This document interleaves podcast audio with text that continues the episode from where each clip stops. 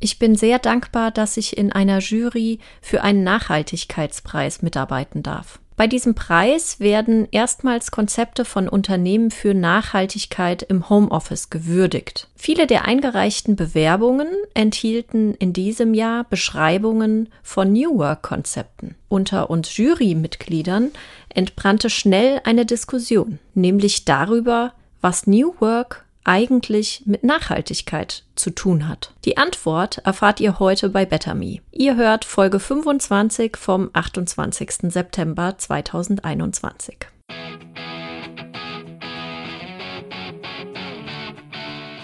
BetterMe nimmt euch mit auf die Reise in die digitale Transformation von Unternehmen. Wir erzählen die inspirierenden Geschichten von großartigen Menschen über Digitalisierung, Megatrends, Mindset und Leadership.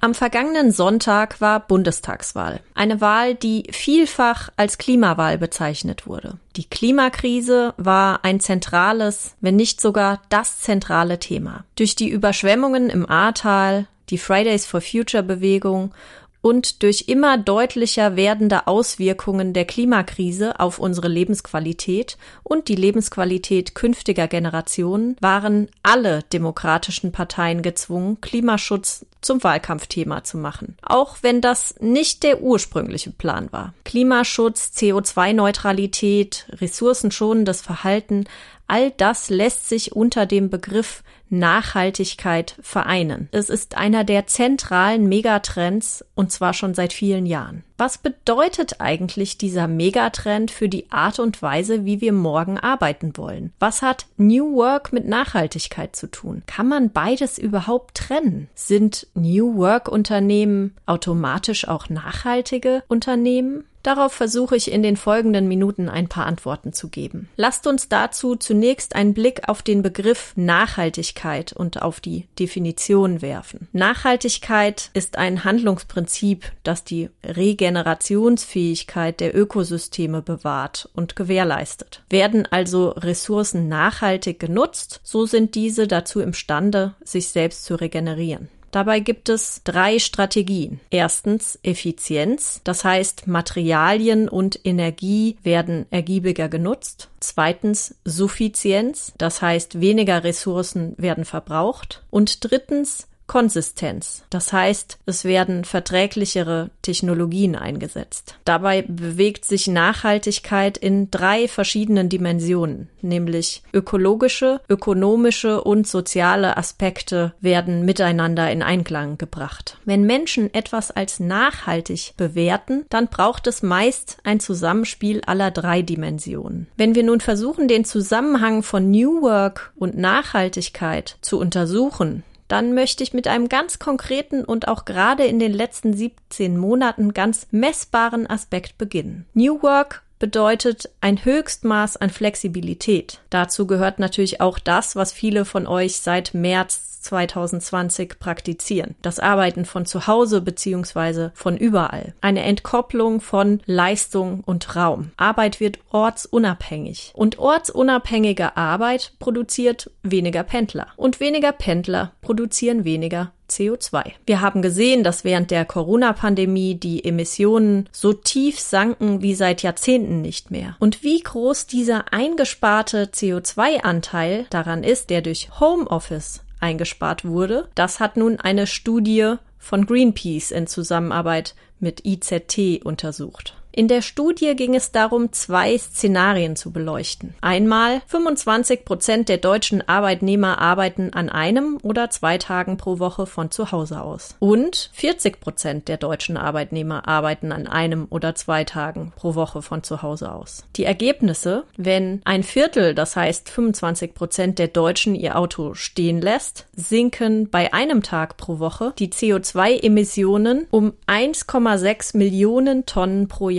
Bei zwei Tagen pro Woche sind es logischerweise das Doppelte, also 3,2 Millionen Tonnen und insgesamt 20,9 Milliarden Pendelkilometer werden eingespart. Das sind zusammen 11 Prozent aller Pendelwegsemissionen in Deutschland und immerhin zwei Prozent der Emissionen des gesamten Personenverkehrs. Wenn nun künftig mehr Deutsche, nämlich 40 Prozent, mindestens einen Tag von zu Hause aus arbeiten, sinken die CO2-Emissionen pro Jahr um 2,8 Millionen Tonnen. Wenn zwei von fünf Deutschen künftig sogar zwei Tage aus dem eigenen vier Wänden arbeiten, dann wären es 5,4 Millionen Tonnen und mehr als 35 Milliarden Pendelkilometer pro Jahr. Insgesamt ist das dann ein Anteil von 18 Prozent an den Pendelemissionen in Deutschland. Nun ist nicht jedes Unternehmen, was die Mitarbeitenden remote arbeiten lässt, auch ein New Work Unternehmen. New Work ist eine veränderte Wertevorstellung, die nahezu alle Teilbereiche des Zusammenarbeitens betrifft. Es geht zum Beispiel um umfassende Transparenz, um Partizipation der Mitarbeitenden. Es geht um ein verändertes Führungsverständnis, nicht über Hierarchie, sondern über Vertrauen. Wenn man sich mit der Theorie zur New Work beschäftigt, beschäftigt, werden immer wieder eine unterschiedliche Anzahl von zentralen Werten genannt, die die Grundlage für das Arbeiten sind. Ich persönlich finde die folgenden elf Werte,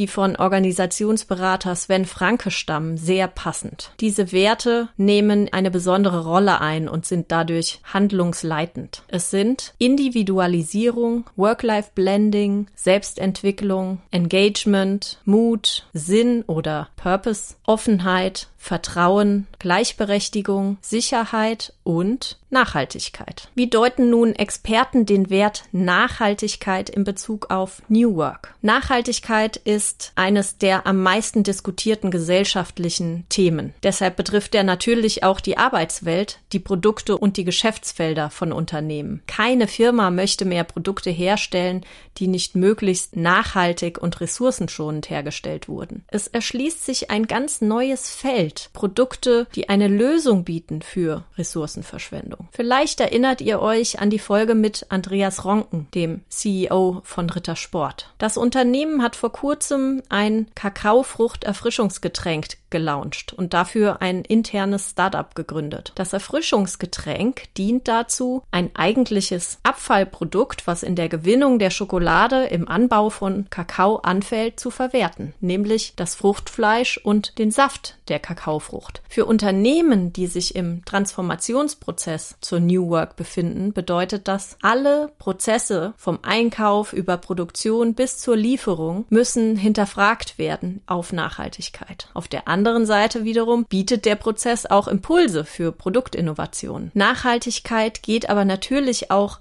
Hand in Hand mit einem ganz anderen wichtigen Wert in New Work Unternehmen, nämlich der Sinnhaftigkeit des eigenen Tuns. Studien belegen, dass Mitarbeitende sich umso mehr mit dem Arbeitgeber identifizieren, je mehr sie davon überzeugt sind, dass es sich für Umwelt und Gesellschaft auch lohnt. Ist also Nachhaltigkeit für das Unternehmen ein wichtiger Wert, der gelebt wird, steigt gleichzeitig der Purpose, den die Mitarbeiter in ihrem Tun sehen. Es ist also gar nicht so verwunderlich, dass die Arbeitgeberattraktivität von Unternehmen, die sich heute keine oder nur zu wenige Gedanken machen über ihren ökologischen Fußabdruck und über die Nachhaltigkeit ihrer Produkte, deutlich geringer ist als bei anderen. Das Institut für Arbeitsmarkt und Berufsforschung stellte schon 2019 fest, dass es ökologisch nachhaltigeren Unternehmen viel leichter fällt, Stellen zu besetzen. Das gleiche Institut stellte übrigens auch fest, dass vor allem sehr jungen Unternehmen, das heißt Firmen, die höchstens zwei Jahre am Markt sind und Unternehmen, die mindestens 20 Jahre am Markt sind, ökologische Nachhaltigkeit und Umweltschutz sehr wichtig sind. Und der Bericht zeigt auch, dass in nachhaltigen Unternehmen die Beschäftigten gleichzeitig stärker vor Überlastung geschützt sind. Wenn das alles mal keine guten Gründe sind, in die Nachhaltigkeit unserer Organisationen zu investieren. Apropos nachhaltige Entwicklung. Wir bei BetterMe legen eine kleine Kreativitätspause ein und wir arbeiten an unserem Auftritt und unseren Inhalten. In ungefähr vier Wochen geht es weiter und ihr hört eine neue Folge. Seid gespannt.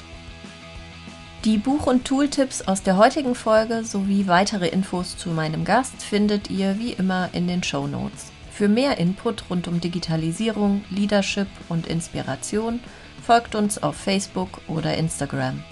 Außerdem freue ich mich über eine Podcast-Bewertung bei Apple. Better Me, Work Smart, Be Inspired.